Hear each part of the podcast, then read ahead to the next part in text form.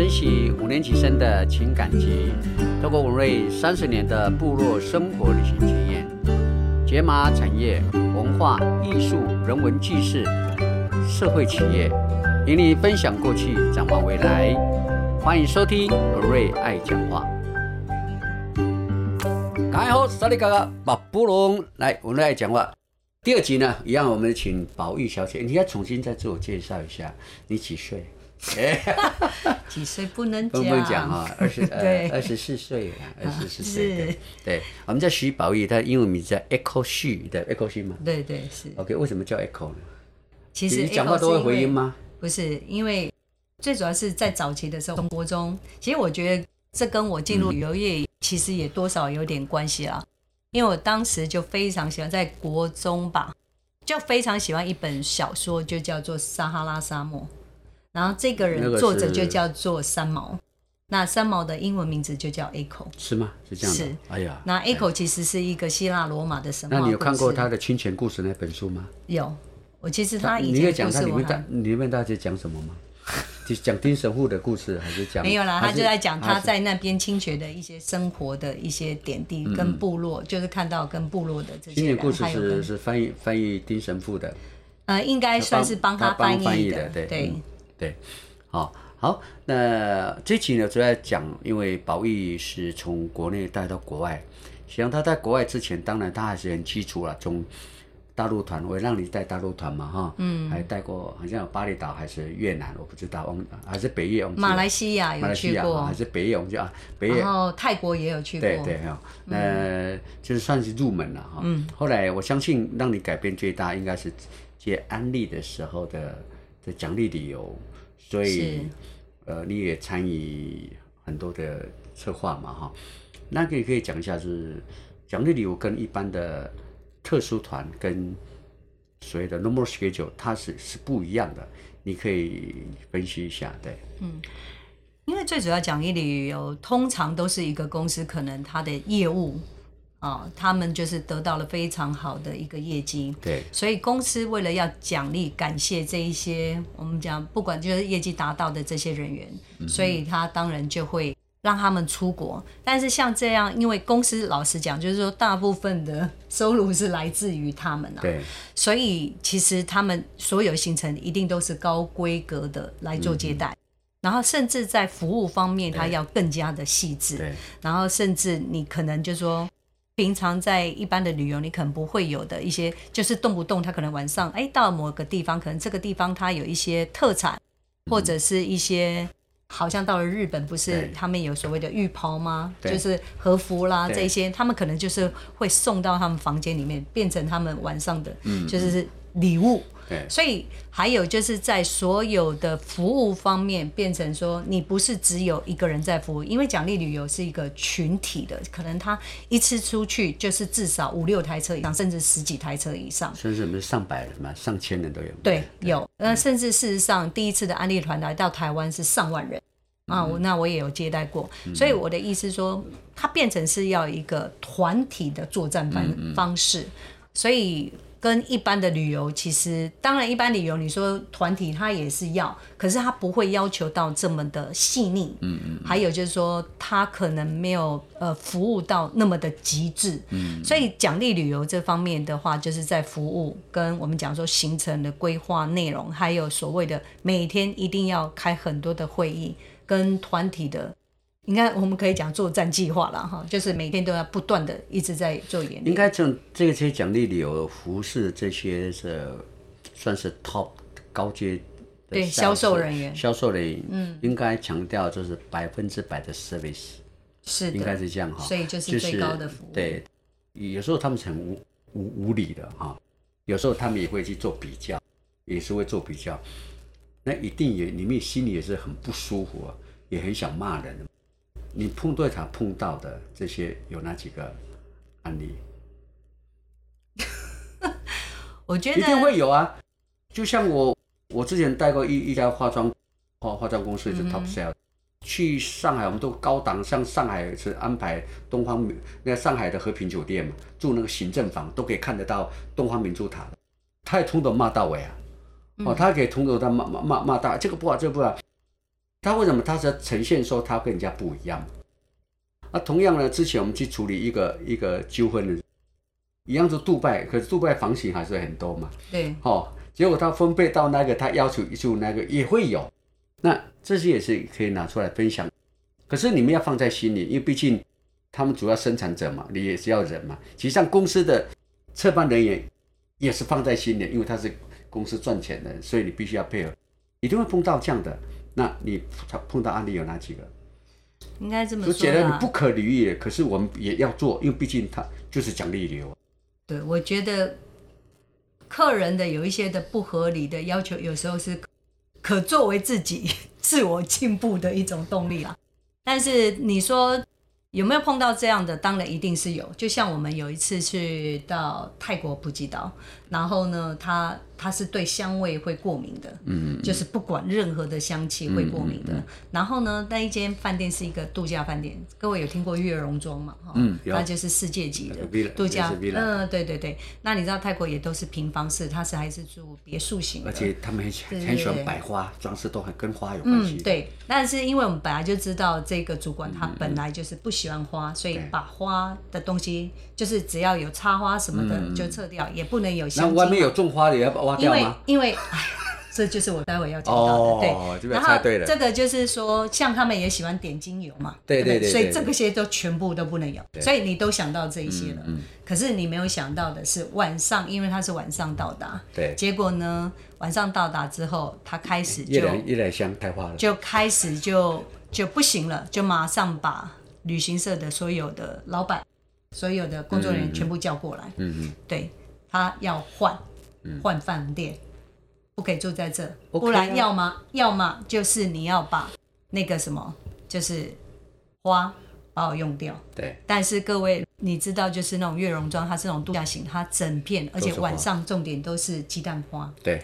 它晚上会越浓越。越香，对，很香，我们觉得很香，对。对，但是它对他来讲就是一种折磨，所以我我不觉得就是说，当然你会觉得说好像很无理，可是对他来讲，那个本来就是我认为这个不是无理，这不是过敏源嘛，也不能讲说过敏，就是他很不喜欢，这个不是无理，对，所以他事实上他有讲，就是说就是不要。就是外面要么你就是花要把我处理掉，对对，但是这是不可能的事情。那要么你就要换饭店，可是你要知道的是，那个时候已经是晚上十一十二点了。嗯那你要换饭饭店呢？那时候当时他们所有的人员是好几千人，全部都在普吉岛上去住，所有好的饭店也都被包下来了。几乎你要找到一个，因为符合他身份的那个规格的，其实没有了。很难，就是到最后，当然，当然还是想尽办法了，因为其实他也是算是非常大的一个大主管之一，所以你还是想方设法，终于帮帮他找出来，就是到其他饭店，嗯，然后是另外那个主管愿意跟他换，嗯嗯，因为那个主管其实他没有花的问题啊，没有花香问题啊，对对对，反而这边月容庄的其实还更好，嗯嗯，所以他愿意换。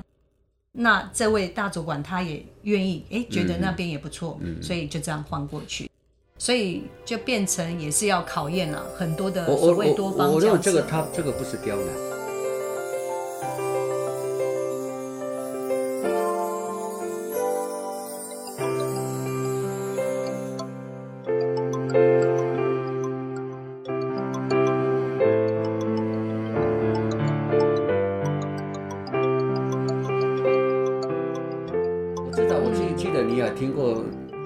山的时候，他随时要电池，说你要准备哪边准备电池，还是你是是你是你碰到还是谁？对，是我。是随时他他没电池了，他说你就要想办法帮我准备。哦，他不是不是，就是当时是我们有跟客人讲说，呃，因为你要拍照一定会拍很多，所以你可能呢就是必须要充饱电啊这些的哈。然后后来呢，果然到了黄山之后。他没有带充电器，对，然后结果呢，他就怪我说，就是怪领队了，就想说你怎么没告诉我们要带充电器上来？是的，对，这就是很无解嘛。这个就是我们很气，但是要忍。刚刚那一个那个过敏，我认为说我们要想尽办法帮他解决。像这个就是很气，放在心里，好吗？对对对，但是还好是解决方法，就是我自己把我还好我有带行动电源，就是借他了。对啊，那个年代还有行动电源，这是几年前的。不会，我跟你的年代不太一样，所以那时候还好了。十几年前也有行动电源。对对对对对对，其实还有很多啦，但是我会觉得就是说，当然就是我觉得这是一个服务业嘛，那我们就是还是得要想办法。可是有时候真的就是太困难。其实你如果要聊到还有一个就是比较近期，就是他对房间的问题，嗯，他就是认为说我老是把他房间放到最后面那一间这样子，但事实上后来。才发现就是说啊，而且他都说我每一次都帮他放在，我后来跟他讲说，并没有哎，你看他也跑来跟我讲，他放在最后面，他也是跟我讲他在最后几间。那请问到底谁在中？实际上我们这也接过奖励流，奖励流有几个，因为他们是同一起都会争说他要在前面，都会有，因为我们办过很很多类似这样，像我们之前因为那时候接去大陆的比较多，像可以住到。武功喜来登这么高档饭店，包括所谓的和平饭店的行政房，当初我们在房间里面一定有几个更高档的，都会 upgrade 嘛。像以我导游来讲呢，我本来这个主管很不错嘛，我想啊不，可是他一天一天一直在 complain，我就放在心里。嗯，以前都有都有 upgrade 的，我都用 upgrade 的。有一天就是我们正刚住到和平饭店，就有三间，我就不留给他了，我就留我自己。像蜈蚣喜来登一样，哇！那最后给一个那么大的房间了没有？那在在苏州的时候，那时候很豪华的房，很豪华饭店，你要给他，那就两间。我本来我不给他的，所以我说常讲奉劝呢，我们这个有时候游客，你一再争取的时候，实际上领队有时候握有很多的所谓的可能的优惠哈，掌控权，掌控权哦。你以为你一直在坎 a 会有？不是，实际上我们本来应该给你的，结果你一直叫我就不给你啊。你觉得是一个相互尊重啦。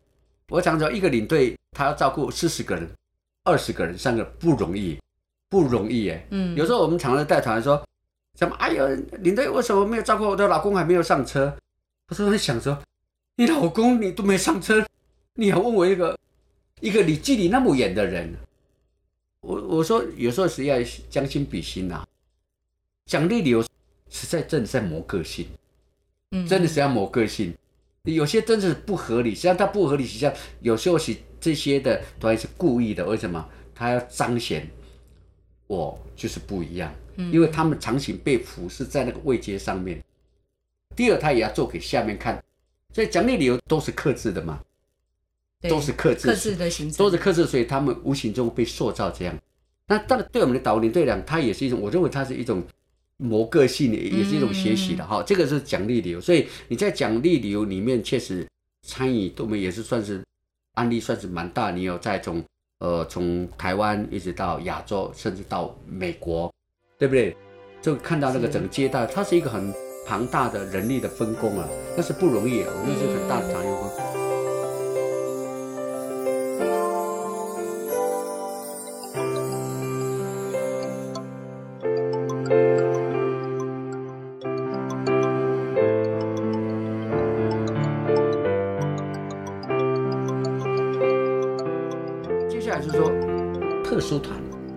我李维磊来讲啊，特殊团第一个，我还是强调说，因为我自己排过特殊团，我们知道，特殊团好排也好排，嗯，啊，为什么？资讯不透明，它好排也好，它好，你说好排，像早期我在排这个路线，我是拿买那个旅游书来排的，因为以前没有 Google，没 有什么网站一看，我是买旅游书这样来排，就套的这样子排，当然也是充满的乐趣，因为那个我们也是没有到过，像我们到澜沧江去搭那个船。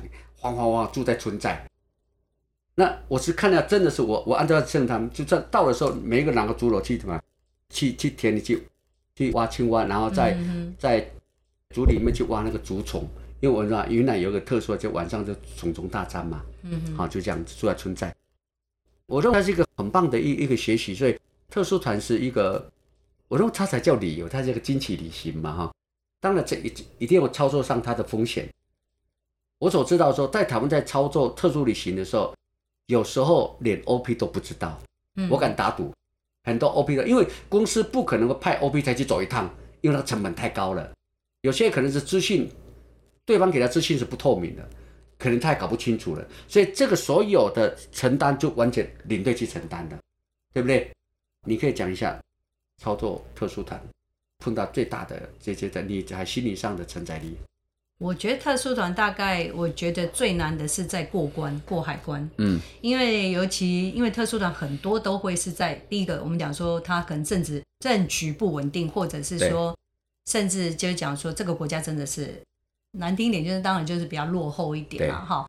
那所以他们在海关上面呢，他们会刁难，啊，刁难的意思，他一开始不会刁难，他只会来找你聊聊。我们当然大概就知道他是要茶水费嘛，对，我们好听一点都叫茶水费。好，可是在这茶水费就是说，你变成就是这个价钱的，你要跟他去谈，对，就是领队你要负担这样的责任，没有错。可是因为早期的时候，很多人会觉得，就是说我们以前会觉得说，啊，义愤填膺，就觉得说，我们为什么要养成他们这样海关的这样的一个。个性很有，就是说很有正义感。对对对对对，因为你就想说，你养成这样子，那以后人家去了，是不是也都是这样子？好了，Yes，就是这样。是哦，而且是客人讲的哦。对。可是当客人很好玩，我我觉得是可以当心理学吧，就是当客人就是真的在面临，就是说在过关的时候。然后你被海关刁难，然后你不愿意妥协，对，就是说我们其实可以妥协，是因为我们见过太多这样的事情。那你知道你要跟他去谈，对，可是我们跟他谈了那个。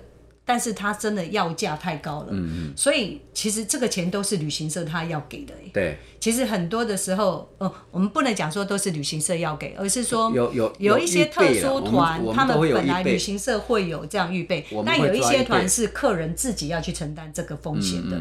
好，那我的意思是说，我带的这些，因为它是可能高价团，所以他旅行社本来就有一些这样的预算，可是这个预算不可能是无极限的。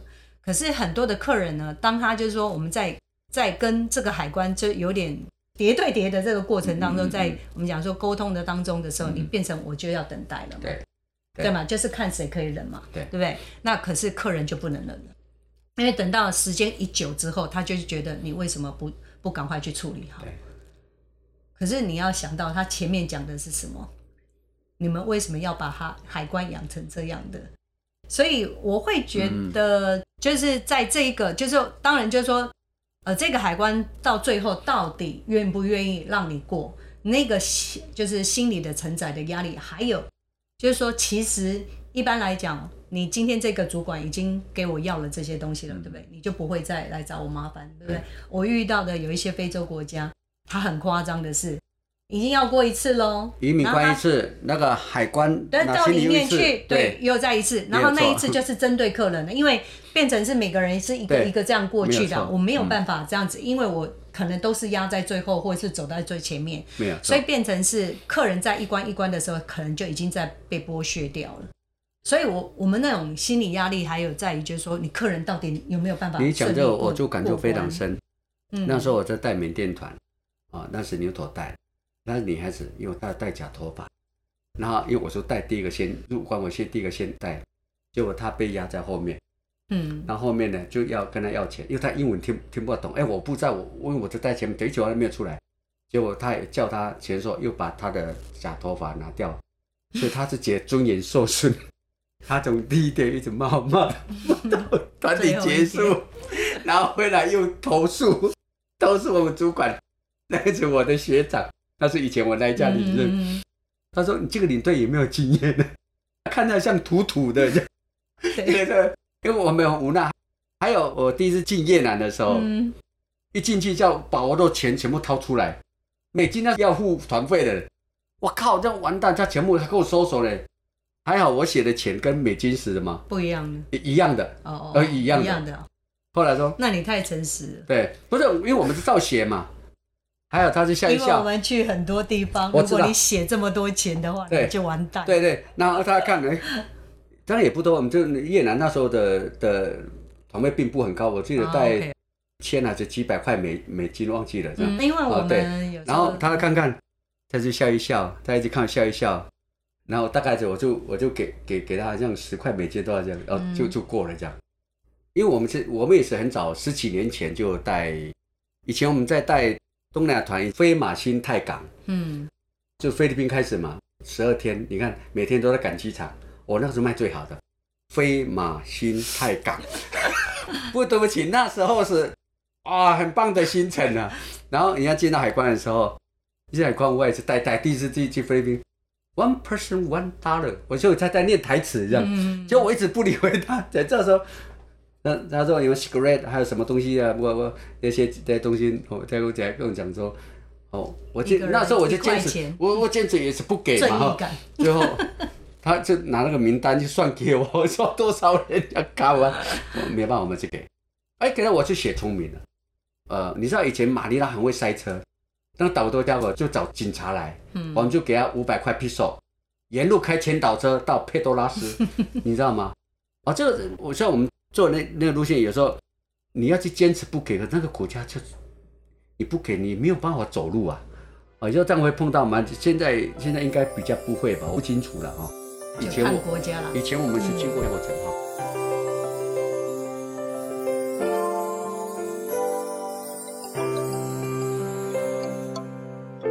好，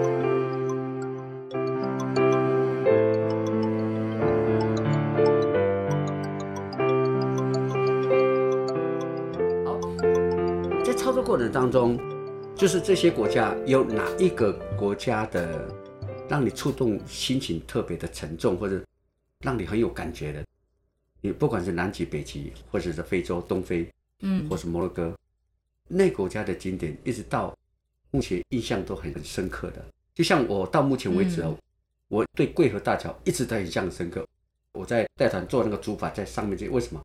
因为我是看过桂河大桥那个电影，那到那个那个感觉很有 feel。又走了一段的那个铁道，走到那个辽国边界，我那感觉非常有 feel 哈、嗯然后，又坐那个草原一边走这样，到目前我还是很有印象的。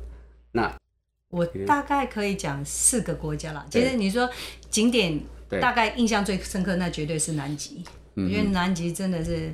真的是因为它是完全没有人居住的地方，嗯北极圈是有人居住的，嗯嗯嗯但南极是完全没有人，它只有科考团的人，就是科学研考团的人驻扎在那里而已，所以基本上没有人住，然后一片就是动物的，我们讲说所有生物的一个热土。当然现在有些温室效应，我们不讨论，但就是说你看到那样一个洁白的大地，然后就是它的所有的生物都是十几万、上万的在那个地方这样生活的很开心。然后呢，我们去的时候看到企鹅的时候，你是要保持距离的，所有生物你都要跟它保持距离。可是他来靠近你就没有关系，你会觉得真的是企鹅真的太可爱的。我觉得你光是看企鹅，你就会有那个如果证明他靠近你，你靠近他，反正就是你不可以主动靠近它，它可以走过来靠近你，因为他也会好奇啊。哦，对对。但是呢，我要讲就是说，你看他真的是，因为太有疗愈了，但是从来没有一个旅游的行程告诉你，他会叫企该鹅该吗？哦，不是 就是说企鹅真的很可爱，可是从来没有一个旅游的 DM 会告诉你，原来企鹅真的好臭，它的粪便太臭了，嗯。因为它们吃的都是磷虾，就是小鱼这些东西，哦所以它排出来的东西真的是因为又发酵，也不能讲说真的发酵，因为但是那个味道因为太多汁了，所以那个嗯。味道真的很可怕。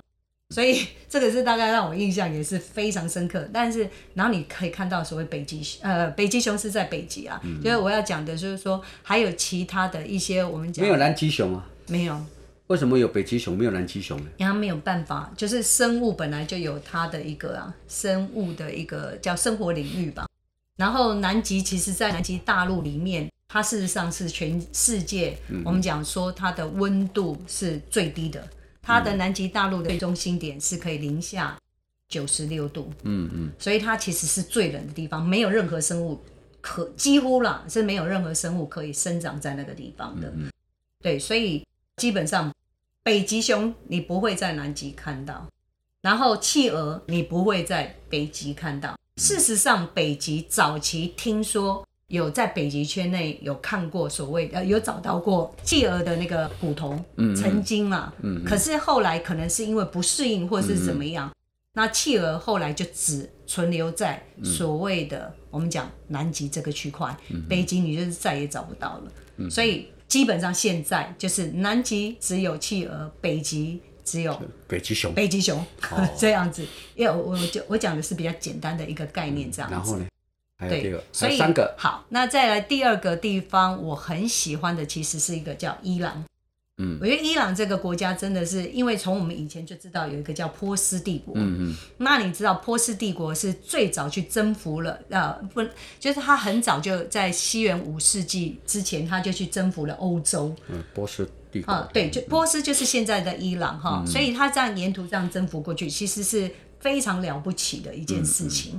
好，那他建立了非常大帝国，然后甚至就是在伊朗，你知道他还有一个很大的一个我们讲宫殿，对，可是后来是因为被毁掉了啦哈，也有没有被烧也毁？有去讲运动就对了，没有，那个是因为后来的哦我们讲说入侵者了，嗯嗯，啊，就是亚历山大大帝，对，入他要顾侵者因为他把他攻下那个波斯帝国嘛，所以他宫殿其实是被烧毁了很多，但他地基还有很多的雕刻都在，所以你光看它的那个建筑，哇，你就是留下来的这些，不管柱子或雕刻，都是将近十几、二十公尺高，所以你看从那个时候留到现在。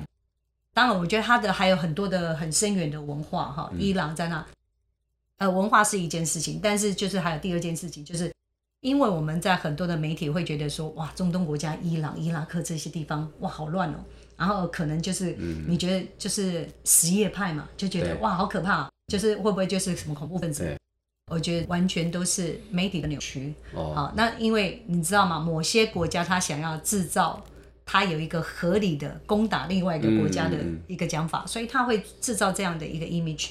对那我要讲的就是说，其实你到伊朗之后，你才发现伊朗的人民非常非常友善。嗯嗯，好，那真的他的友善到你完全无法到台湾理解，跟台湾。那比台湾友善太多了。哦，这因为因为我们调查过，台湾最美的风景是人嘛，对，那那伊朗是全世界最好的风景是，伊朗是全世界最我好的风景。觉得它就是历史跟人，他的人呢、他的好是好到你已经无法可以理解。是我们有一次就是停在路边的时候，然后呃乡下地方，然后准备上车了，你就看到一对姐妹就在旁边拿着一篮那个呃水果，那你会觉得怎样？我们通常就会觉得卖他要卖嘛卖，对不对？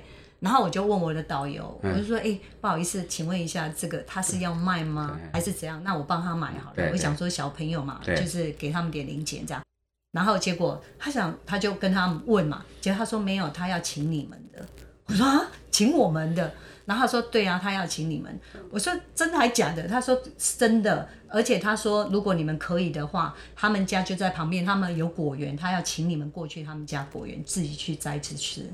这个观念在于，就是说，其实，在早期我们讲游牧民族，嗯嗯他们很喜欢所谓的所有外来者，因为其实所有游牧民族都有一个概念，就是说，他们会认为，其实所有的在以前在早期在沙漠地带或者是在其他很偏远的地方，因为他们早期人都很分散嘛，对。对。那你只要有看到人，只要有看到人，我就一定他，如果你跟他要求要食物要住，你都会供应给他。所以他们也都会有这样的心情，而且他们甚至认为，就是说，这就是在他们可兰经里面，他们认为这就是呃，上帝不能讲上帝，对他们来讲叫阿拉对不对哈？阿拉派来的，我们讲说也算是一个善的一个天使，是一个天使。嗯嗯，所以当你招待他们之后，你其实你不能讲说好像得到了一个，就是你知道，就是得了一个嘉奖之类的，就是其实也是类似这样。但他们我这样文化讲一说啊，那个台湾比较友善，伊朗比较友善？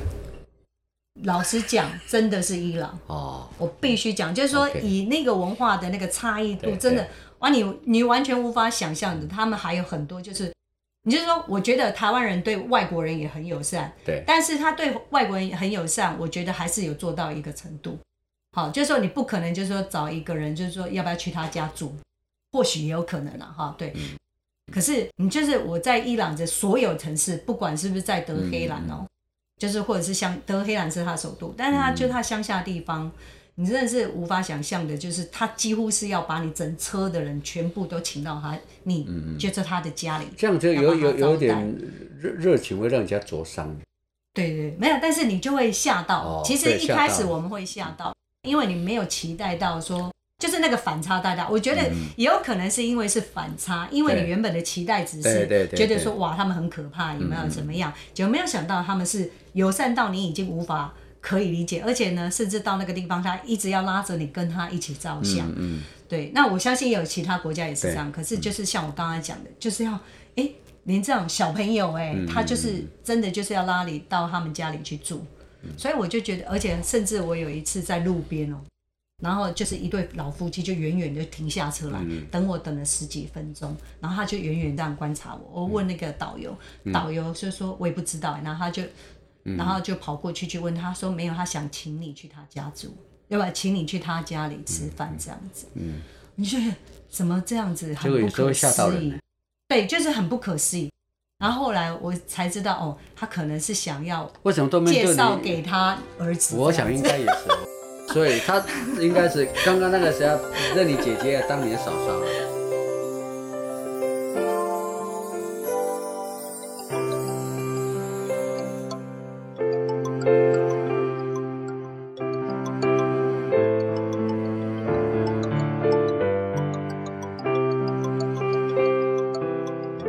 另外还有两个 是，还有另外一个，我觉得巴基斯坦啊，其实一样也是，就是我们说都觉得好像是战乱嘛，对，而且甚至塔利班就是从那个地方起源的，就是阿富汗跟那个巴基斯坦边界，对，那他人民也是友善的，呃，真的也是非常友善，而且我们都觉得巴基斯坦不就是回教吗？对不对？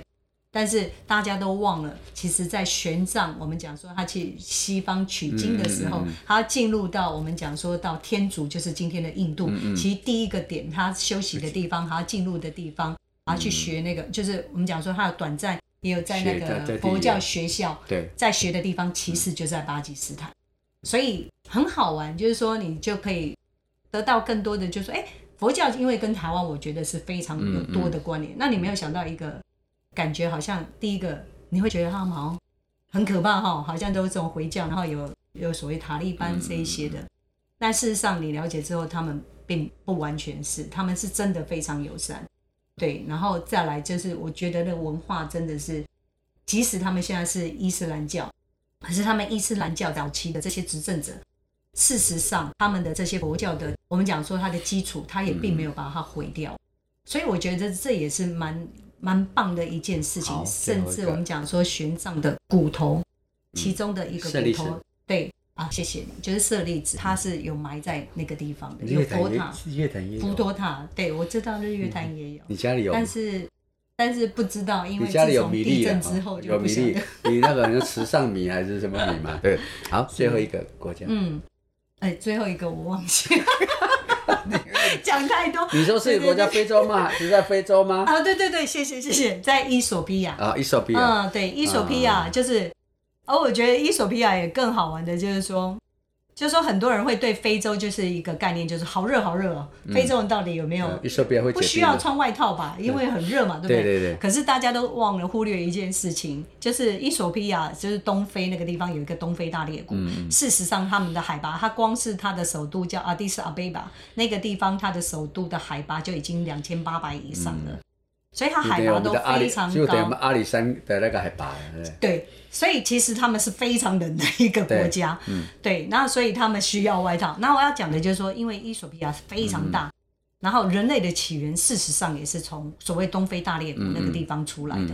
所以呢，他们在伊索比亚的南部有一个叫哈莫谷地，那边有保留非常非常多的就是我们讲说比较真的保留非常原始的一些的部落族群。啊，在那个地方生活，我们去拜访他，所以我们看到的就有一个叫做纯盘族。哦，纯盘对，全全裸的是男生啊。哦，那女生其实就是遮住重要的部分而已，以及上面也都是，就是他还是重点是他还维持当时的那样的生活。当然，你说我们现在有一些观光客少数啦，有一些观光客还是会进去去拜访。嗯嗯。可是基本上呢，我们必须讲，就是说他还是保留的。很多原始的样貌，而且还过着所谓以物易物的生活。好，我们现在就讲到比较重点。长整现实，第一个，它充满的神奇，因为毕竟是世界无奇不有，对，会让你充满的每次很多惊喜惊惊喜嘛。嗯。